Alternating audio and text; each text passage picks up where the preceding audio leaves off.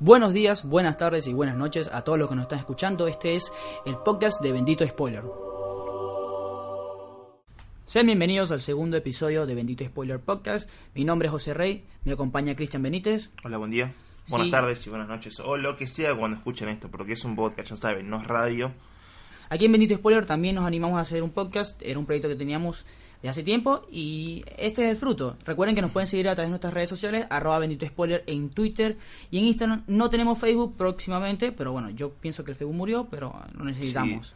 Bueno, en el primer episodio hicimos un resumen eh, de qué es lo que estábamos esperando para el 2019. Ahora, bueno, ya entramos a películas que se estrenaron este año, por lo menos aquí en suelo argentino, y vamos a hablar de dos películas. Dos películas, vamos a tratar de analizarlas, por supuesto vamos a hacerle honor al nombre del programa, va a haber spoilers, así que nada, si les gusta jugar con fuego y no han visto la película, es- quédense, y si no, pueden, no sé, analizar junto a nosotros lo que es, lo que nosotros pensamos de esta película. Yo creo además que, que el, el spoiler también sirve para que uno pueda meterse en la trama y pueda decir, ah, bueno, entonces está interesante, voy y la veo. Porque muchas veces el trailer no muestra o no atrae tanto, pero al final la película termina siendo algo más impresionante. Vamos a tratar de no dar todos los detalles posibles, sí vamos a decir cosas como, no sé, hoy vamos a hablar de la mula y de Wi-Fi Ralph y hay detalles en el trailer de Ralph que no, no aparecen. Y eh, bueno, en el caso de Wi-Fi Ralph hay mucho de crear. Eh, no, son, no, son, no sé si spoilers, pero hay muchas referencias que queremos hacerle mención. Sí. Así que eh, estén pendientes, así que también la estás buscando. Si no han visto la película, están pendientes de. Bueno, en Bendito Spoiler dijeron que había un cambio de tal personaje. Estoy pendiente de eso. La primera película, La Mula. Vamos a empezar con algo serio. ¿De qué trata La Mula, Cristian? La mula, según la sinopsis oficial, es un hombre de 88 años con problemas económicos acepta trabajar transportando droga para un cartel mexicano en Illinois. Con el dinero fácil que obtiene trata de ayudar a sus familiares, pero un agente de la DEA le sigue la pista. La clásica historia. Eh, Pero basada en un caso real.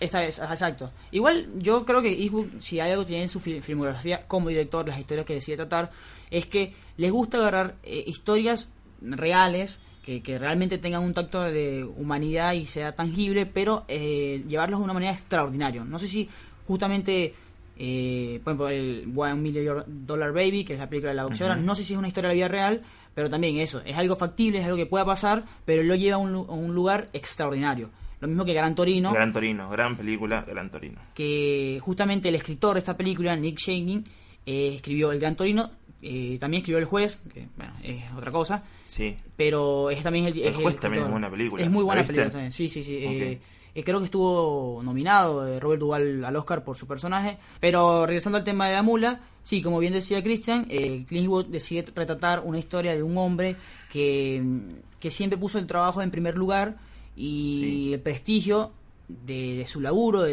de- él es una persona que eh, vendía y, y, eh, no sé, orquídeas, no, no recuerdo cuál era la Eh, se dedicaba a, ser jardinero, florista, sí, exacto. florista, jardinero, tenía muchos premios, era como una persona muy Exitosa, apasionada, sí, apasionada y exitosa en ese campo, hasta que, bueno, en, un punto, el- este es el comienzo de la película, Claro. él se pierde, pierde todo.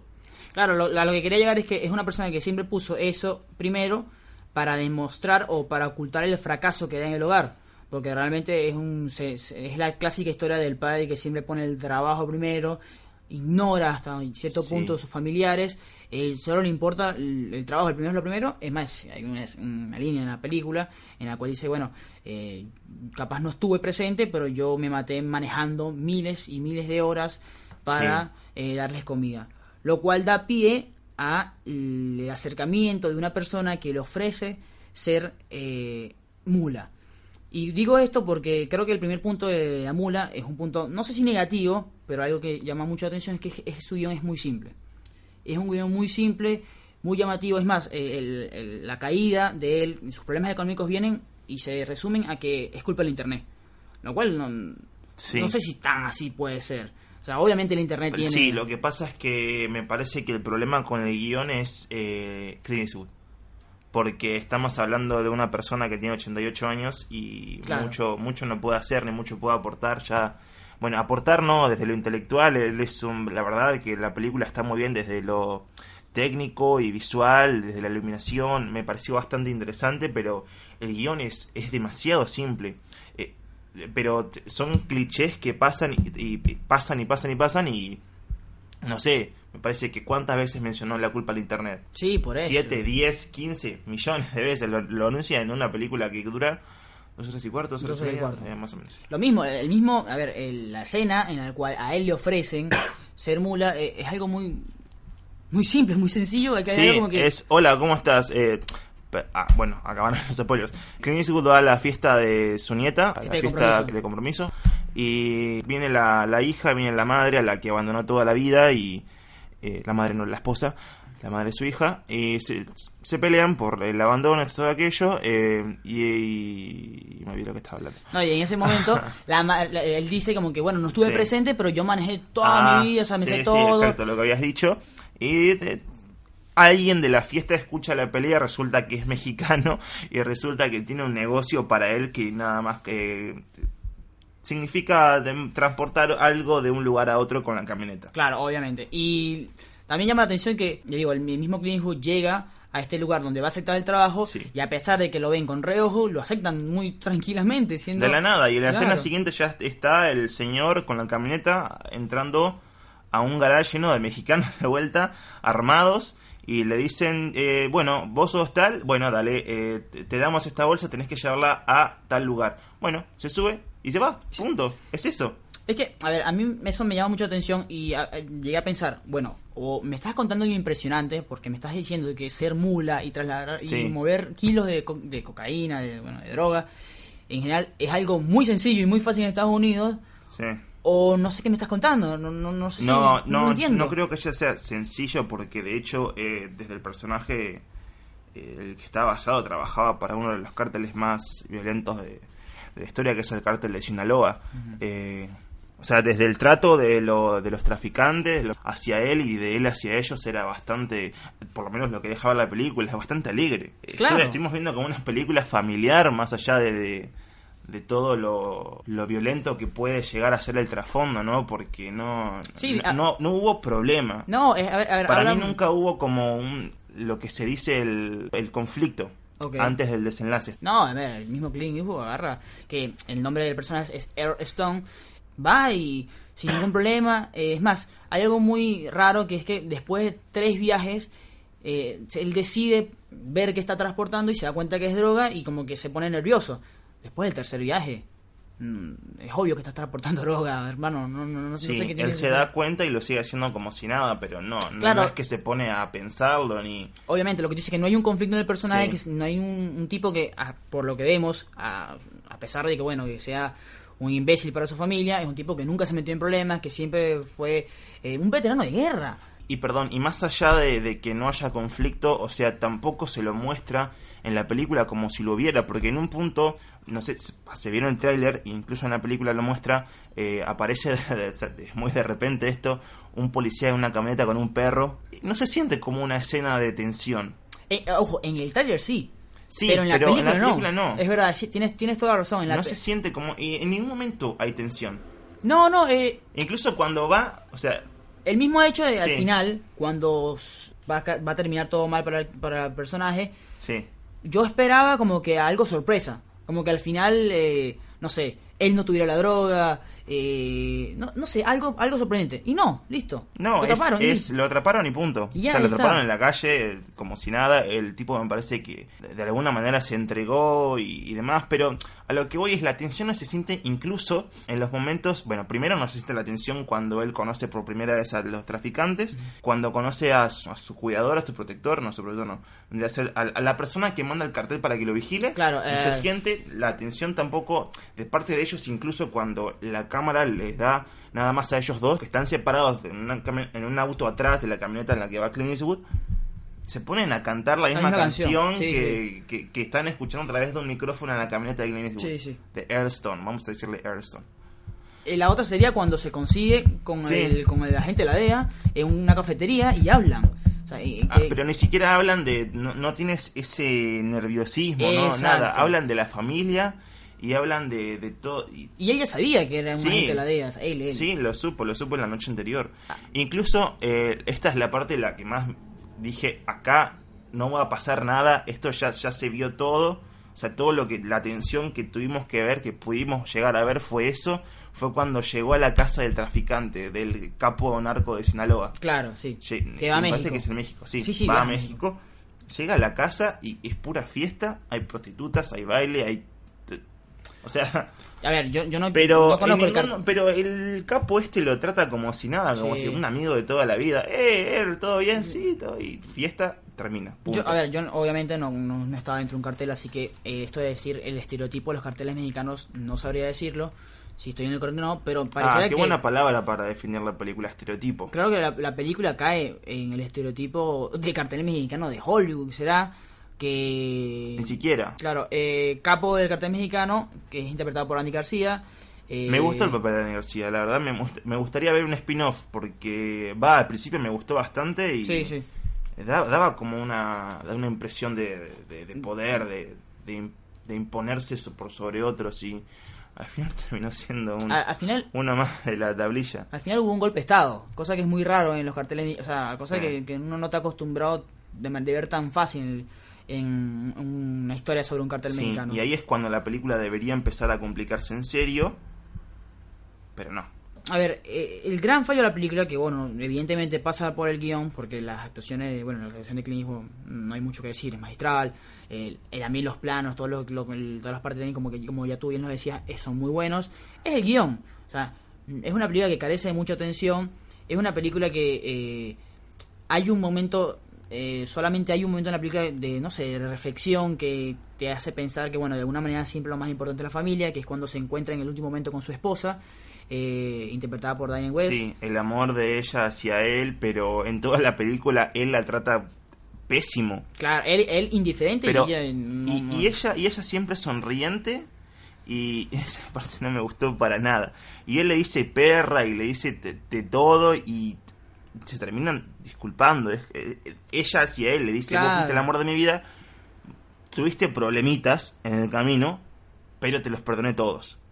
Eh, no, no me gusta esa parte. No me, no me gustó Eh, porque, aparte de ser lo más cliché del cine de Hollywood, Sí. eh, Ver morir al final. ¿verdad? Sí, el- le dieron un papel muy vulnerable. No sé quién es la, la actriz que hace la madre. Es Di- Diane Weiss. Anyways, de Footloose. Sí, sí. Básicamente, sí, es, es lo mismo la familia. A ver, es, una familia donde, a ver, el esposo de, de, de lo que sería su, no sé, el, el esposo de la hija de Clint Eastwood, que es Sí. interpretada por Alison Eastwood, la hija de La hija real.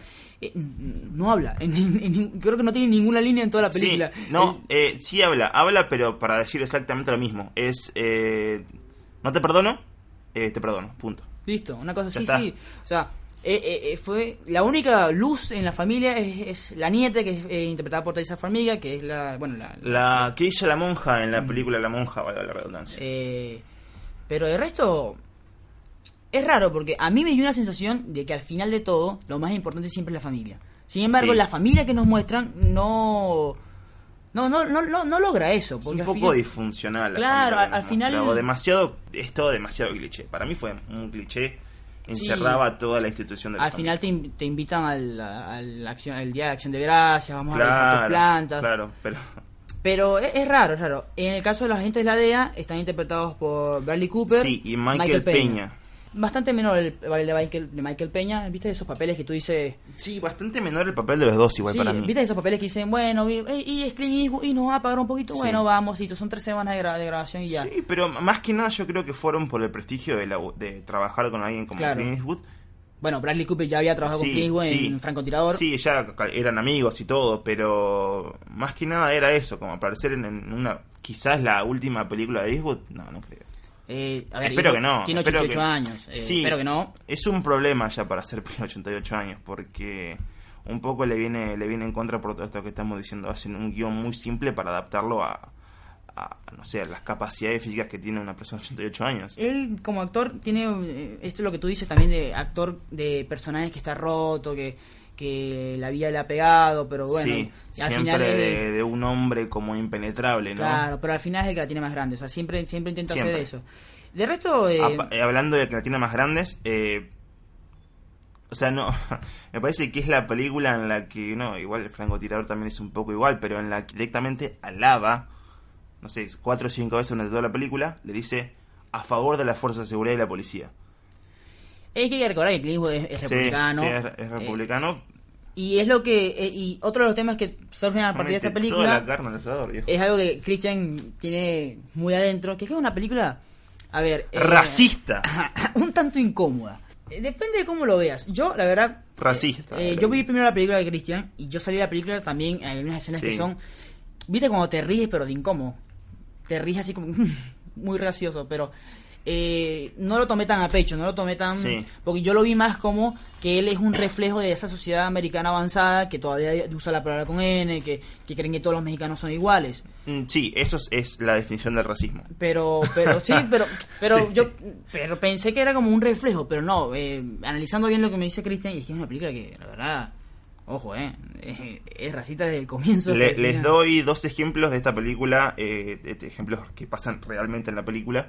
Eh, la primera es cuando Clint Eastwood para con su camioneta al, lado- al costado del camino porque ve una familia de afroamericanos, eh, el padre buscando señal de internet para ver cómo cambiar la rueda del auto. Donde le culpa otra vez la internet. Sí, otra vez de internet.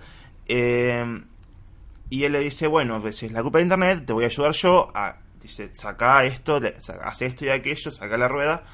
Y dice, no, pero sí, eh, ellos le, le dicen muchas gracias por todo. Y ellos le dicen, no, pero te- siempre está bueno ayudar, o, o siempre es como gratificante ayudar a unos, a unos, a unos niggers. vendría a ser como Literal. acá la, la traducción sería como unos, unos negratas, unos, unos negros aquellos. Claro. ¿No? Literalmente es eso. En la cara. Lo dice en la Sin- cara. sin- y ellos, sí, y. Y ellos dicen, eh, no, la verdad que, que está un poco mal lo que estás diciendo, ¿no? Porque la, la palabra que usamos nosotros es como, o como gente negra o solamente gente. Está bien, les responde. Ahí terminó la escena. Listo. Dos minutos. Creo que se- Dos minutos para decirle negratas. Ah, Se me dio listo, ya está. Punto.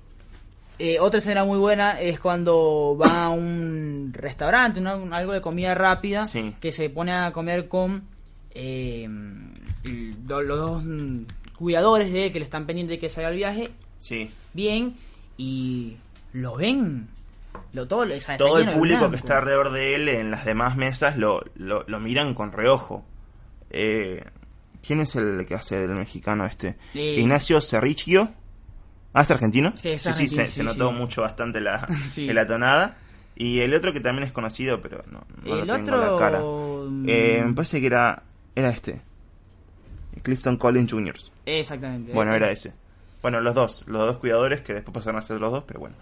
Eh, sí, lo miran todos con reojo y después cuando salen del, del, lo- del local este de restaurante, van al auto, Clint Eastwood va a su camioneta, por cierto, una camioneta gigante, obviamente tenía que ser así. Cambi- cambió, bueno. sí, eh, se acerca a su camioneta junto con los dos mexicanos atrás, los mexicanos latinos, vamos a decir latinos. Eh, abren su auto, que es un Toyota, y negro, y viene la policía, los agarra, pero con una cara de odio ¿Y qué haces en mi- profundo. ¿Qué haces en mi pueblo? Algo así. ¿Qué, asuntos tienen en mi ciudad? En my town, o sea, es como- se le presenta nada más a ellos. Clint Eastwood salva las papas dándole un poco de, de- de Eh, pochoclo, Sí, pochoclo. o, maíz, o algo sí, sí, de eso. así. Dice, bueno, quédense Y- con esto, que, que es para la policía, yo estoy a favor de la fuerza de la policía. y, y Clint ni siquiera le dice al policía que son sus amigos. No, no. Es unas personas que trabajan Son para él. para mí, dice, "Eh, sí, trabajan muy bien. Punto. Entonces como que bueno, son No. esclavos, bueno, listo, sí pasa. Hay otra escena, hay una escena que sí me gustó bastante, que por ahí hasta tiene un trasfondo político de lo que está pasando hoy en día, bueno, que siempre pasa en Estados Unidos, que es cuando eh, la DEA detiene a una persona de una camioneta negra pensando que era eh, la mula. Y es Sí. simplemente otra persona. Una persona que ¿Y adivinen literalmente qué? se caga en las patas el chico. Sí, pero sí, mal. pero eh, es una persona que desde inicio ya ves que por gestos de inocencia que él se separa y dice voy a salir eh, tranquilo del auto, voy a poner mis manos acá, ya conozco el procedimiento. Sí, la verdad que, que funciona muy bien desde lo político porque está, eh, ¿cómo se dice? Está visualizando Sí, lo- lo- esa, problemática. Está Es bien. son los minutos más. Sí. eh, El tipo dice, son los minutos que, de más miedo de mi vida. Sí. Y es algo que, viendo películas como, bueno, viendo por lo menos, Pero- si llegaron a ver eh, Viudas, que, bueno, spoiler, en Viudas, eh, el hijo, cómo muere el hijo de Viola Davis, eh, a mí me da miedo ya ir a Estados Unidos manejar y que me paren, me da mucho miedo. Mm, Sí. Por el hecho de que soy latino y también soy un poco oscuro, entonces eh, es algo que como mensaje político creo que funciona muy bien. Eh, sí, sí, pero O sea, vayamos dos minutos antes cuando están buscando a la mula, de hecho, en la autopista y lo paran a este tipo, pero Bradley Cooper lo, lo ve desde afuera y lo ve con reojo y dice, "Mm, me Mm, parece sí. que es este. Sí, sí, sí. ¿Por qué? Porque tiene un gorro de mexicano, tiene la piel morena y tiene, bueno, el auto de la mula que ya, tiene, ya tenía en la descripción y todo. El tipo ni siquiera es mexicano, eh, debe tener abuelo mexicano, pero Claro. nada que ver, ni habla Nada español que ni ver. nada. En fin, eh, La Mula sí, es una película bastante racista, eh, depende cómo la vean, puede funcionar como reflejo, puede ser algo intencional del escritor y director, no sabemos, hay que recordar que la zona también en la cual él se transporta es una zona de supremacía blanca, donde seguramente Trump ganó tranquilamente, Sí. Eh, entonces son cosas que pasan Es todo hoy en el sur de. Estados Unidos, Sí, sí. Texas, Illinois, es como... Esas cosas pasan hoy en día todavía, es normal, lamentablemente. eh, y bueno, por eso ganan tipos como Tron. Mm, Pero de resto no, no hay mucho que decir. Cerrando el tema de la mula, eh, la verdad que, a pesar de todo lo que estamos diciendo, me parece una película que es esa que puedes ver, viste, las que las los maratones de películas que pasan el primero de enero, donde siempre pasan el Gran Torino y cosas así. Es una película que puedes ver, eh, no sé, disfrutar un poco de una de las últimas actuaciones, por supuesto, de Clint Yo no la recomendaría para nadie eh, que sea menor de 80 años. Bueno, De 60. Claro. Ah, 50. Si 50 y no bajo más. la persona avanzada va a entender otra cosa. El, el que tiene el mensaje progresista la va a odiar. Pero, qué sé yo, está, está ahí. Eh, la una de las últimas películas que digo, como venimos diciendo, La Mula, eh, está en cine. Está en Sí, cine. ya pueden verla. Pasando a otra película, eh, algo totalmente diferente, algo totalmente, vamos a terminar más arriba creo que Sí, este, este programa, sí. más alegre, una película Sí, que con se, mucho más color, se te- se estrenó, literalmente. creo que a principios de diciembre en Estados Unidos, o a finales de noviembre, Finales, no, principios de diciembre. Sí, sí. y llega sí. a Latinoamérica, o bueno, no sé si a Latinoamérica o Argentina, no sé si somos... Argentina, estamos hablando de Argentina. Un mes después, lo mismo que pasó con Coco. El año pasado, Coco, la explosión de Coco, el fenómeno mundial de Coco, se estrenó muy temprano en Estados Unidos, hasta en Venezuela. se Sí, estrenó. pasa que es una de las películas que seguro va al Oscar, seguro va a la temporada de premios, entonces la hay un problema con las productoras que siempre la ponen cerca de esa fecha. Por lo menos acá en Estados Unidos siempre se estrena en Claro. casi cinco meses antes, pero acá se estrena en esa fecha. Estamos hablando de Wi-Fi Ralph, eh, Sí. Ralph 2 o Ralph rompe el internet, no sé cuántos Eh, títulos Ralph tiene. Breaks the Internet vendría a ser el título en inglés. Película animada que, bueno, eh, ayer, en el momento que estamos grabando esto, ayer fueron los Globo de Oro, perdió Sí. el Globo de Oro, ganó Spider-Man Into the. Verse. Eh, y también está nominada al Critics' Choice a Mejor Película Animada y seguramente va a estar nominada al Oscar. Wi-Fi Ralph. Eh, básicamente la película, la, la- la- trama introductoria es que eh, después de seis años, Ralph y Vanellope, este, estos Sí. dos, no sé, Eh, recordemos que la primera película para mí que me impresionó cuando vi el, el año, la primera película salió en el 2013. Sí, por eso, seis años. Yo Sí, cuando, cuando seis lo hice, años. en el cine me, me puse a pensar, en enero fue el 2013, hace tiempo. Bueno, eh, Ralph y Van- Vanellope, estos personajes de videojuegos de arcade, eh, embarcan una nueva aventura en las profundidades de esta vez del internet para encontrar una pieza que necesitan de reparar, eh, que, una pieza que necesitan para reparar un videojuego. Esa es la premisa Sí. de Wi-Fi Ralph, una premisa que, no sé, eh, empieza claramente con que un objetivo hay que ir a, reparar un juego y Sí. termina siendo otra cosa totalmente diferente, una cosa que un mensaje, no, no, yo diría que este, no sé si profundo, pero interesante a lo que es la amistad y eh, nuestro lugar en el mundo. No sé qué te pareció Wi-Fi Ralph. Me pareció innecesaria. Innecesario. Innecesaria de... Lo voy a explicar porque antes de que me, me. Claro. Eh, a ver, es Disney. me Disney- tiren botellas. Papá Disney está escuchando esto, no, no quiere que nos cancelen el podcast, por favor, o Papá lo Disney compren. está congelado abajo de Disney World. Eh, En dos años, Bendito Spoiler está comprado por Disney, ya, ya lo escucharon. Ralph, innecesaria. Innecesaria porque no la. Desde, hablo desde el completo de la película.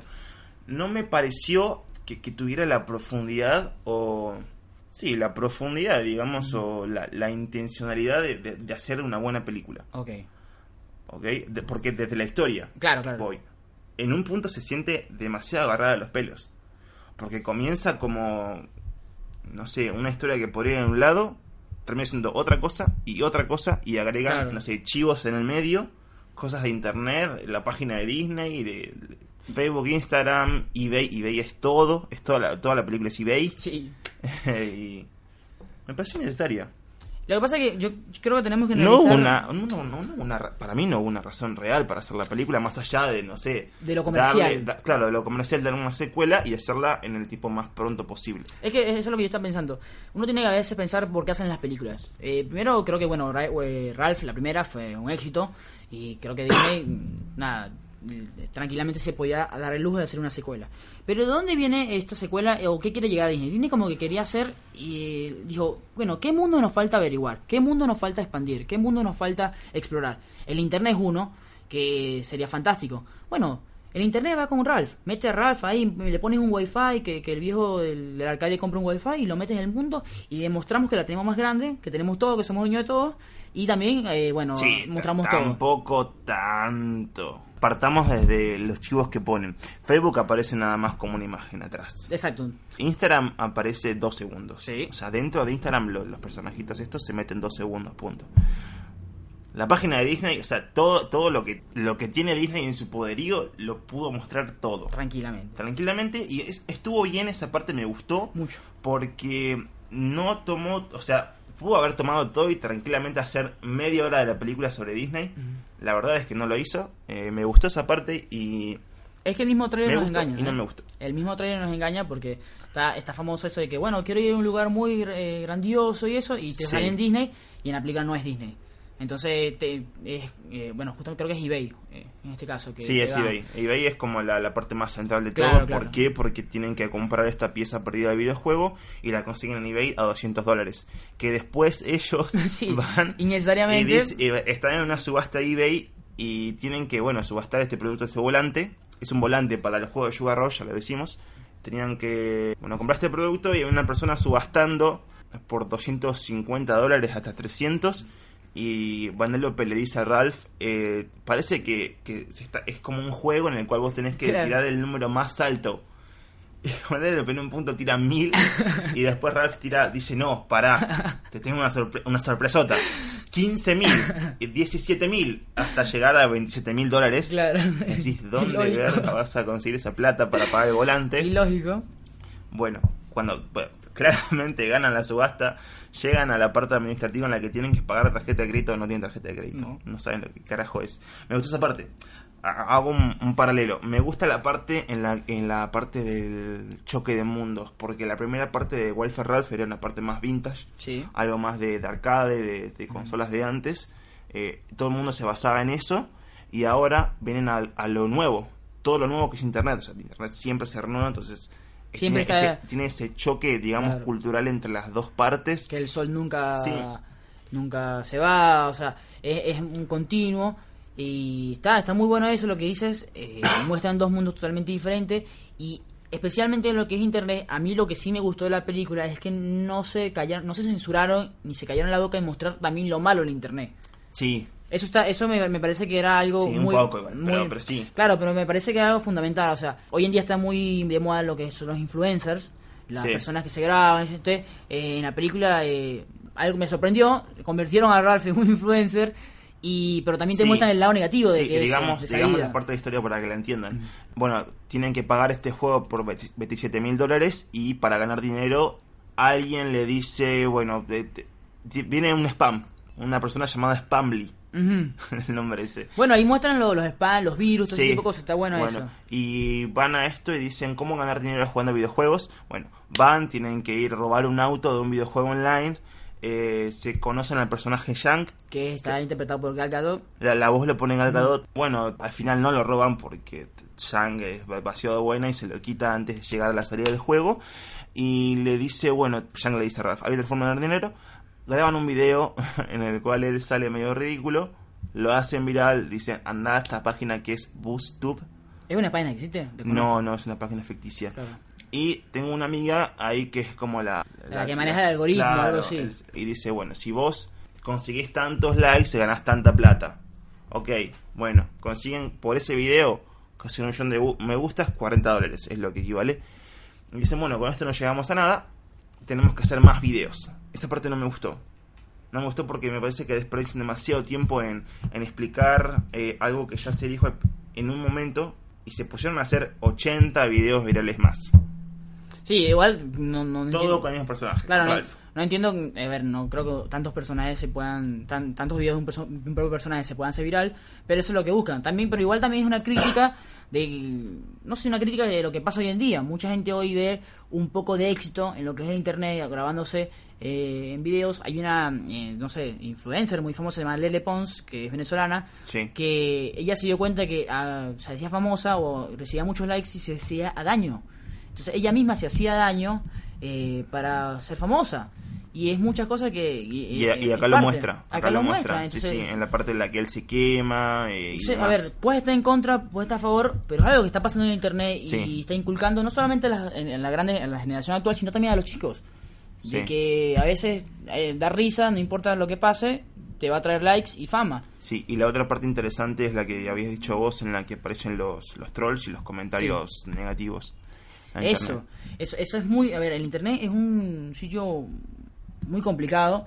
El mismo hecho, todo lo que tú hagas siempre está visto mal. Sí. Para muchos, el mismo, este podcast que estamos haciendo, muchos, eh, obviamente no somos, no estamos, no estamos empezando apenas, pero en un futuro si esto llega a crecer, mucha gente va a decir, este podcast es una mierda, eh, no sirve, no saben qué dicen, y son cosas que pasan, y que hay mucha gente que Sí. vive de eso, y hay gente que no está preparada, bueno, no sé si nadie está preparado Psicológicamente, mentalmente, claro. No, Muy no, ah, no los que, que inician en internet, más que nada, porque es una película para chicos, está genial que lo muestren, porque Exacto. estamos nutriendo a las futuras generaciones con, con cosas buenas y, y también las cosas malas, que hay que presentarlas. ¿sí? Yo justamente iba a pensar diciendo, bueno, seguramente ahora Ralph cometió una cagada, entonces lo va a el internet lo va a caer, lo, lo va a pegar. No fue el caso, pero en este caso, si Ralph hace algo mal, o cualquiera hace algo mal, comete un error en serio, eh, la ola de comentarios negativos es gigante. Sí. Y eso, eso es lo que, a lo que tú vas. eh, internet es un lugar que muy bonito, que, que nos sirve mucho, pero también puede ser un lugar muy frío. Sí, muy atractivo y a la vez muy oscuro. Claro, y, y eso también, también eh, está muy bueno lo que hace la película. Eh, la película hace como una especie de, yo no sé si es directamente homenaje o de significación a la Dick Wake, no sé si es eso. Sí, ah, esa escena de como dos minutos en la que van a buscar un virus Sí, sí. para meterla en el juego de carreras en la que Vanel- Vanellope quiere quedarse. Lo muestra en una escena muy buena de, de música, musical. Música. Eh, eh, eso, eso, eh, eh, vi que mucha gente no le gustó, pero es- este musical viene a partir de que se reúne con las princesas. Me- a mí me encantó la escena de la Sí, princesa. sí, me pero gustó mucho. por cierto, no. A Sí, ver, no. Me gustó mucho lo de la princesa, la, de Valiente. El chiste de, bueno, Ah. ella, para, ella es de otro estudio. Eso me gustó mucho. Nah, un poco Pero- de otro, de otro lugar. Pero es como. Ahí yo siento que Disney dijo, che, no sabemos qué poner. Bueno, pero tienes internet, vamos a meter a la princesa, mete media hora de las princesas ahí, que la- a todo el mundo le va a gustar. Sí. Es el mejor crossover, el mejor de los Vengadores, todo. Es Sí, el mejor además crossover de tiene un todo. mensaje bastante progresista porque seguramente da a vis- visualizar de vuelta una problemática ahí con Sí, las sí. mujeres en, el, en el cine y demás. Se agarran de eso, se agarran de eso y lo comercializan y a la vez eh, me gusta también la parte en la que dicen eh, la ven a Manélope con toda su, su ropa habitual de entre casa y ellas con vestidos súper Claro. ca- capaz para ellas súper incómodos y zapatos largos. Y todas, se, y todas se ponen de joggings y me gusta esa parte. Sí, está muy bueno. Eh, bueno, en cuestión de referencia, mi favorita, sin lugar a duda, fue la de los Stormtroopers y la música de John Williams. Creo que fue como decir, che, recuerden que tenemos eh, Star Wars, pero me gustó mucho. Está, hay un cameo de Stan Lee, micro cameo. Sí, hay un micro cameo de Stan Lee. micro ojo. cameo. No, sabemos, no creo que sea el último, porque me imagino que en, en- en Los Vengadores Endgame y en Capitana Marvel Sí, debe estar. Está grabado los, los cameos. sé. Eh, capaz en, en Spider-Man Far Far Home. Mm, eh, capaz ya no lo veamos. Y nos fuimos de tema. De todo, Volviendo. Llegamos, llegamos a. mm, nos, nos distraímos con la- las referencias. Eh, la verdad que siempre son buenas, siempre son agradables, no necesariamente sean necesarias. Bueno, eh, la otra cosa interesante, bueno, lo, lo que íbamos hablando de, de López es que ella empieza su camino porque tiene la inseguridad de que no va, si no va a estar su juego, no va a existir más y no va a tener propósito. Y luego Claro. consigue este juego y ella consigue otro propósito.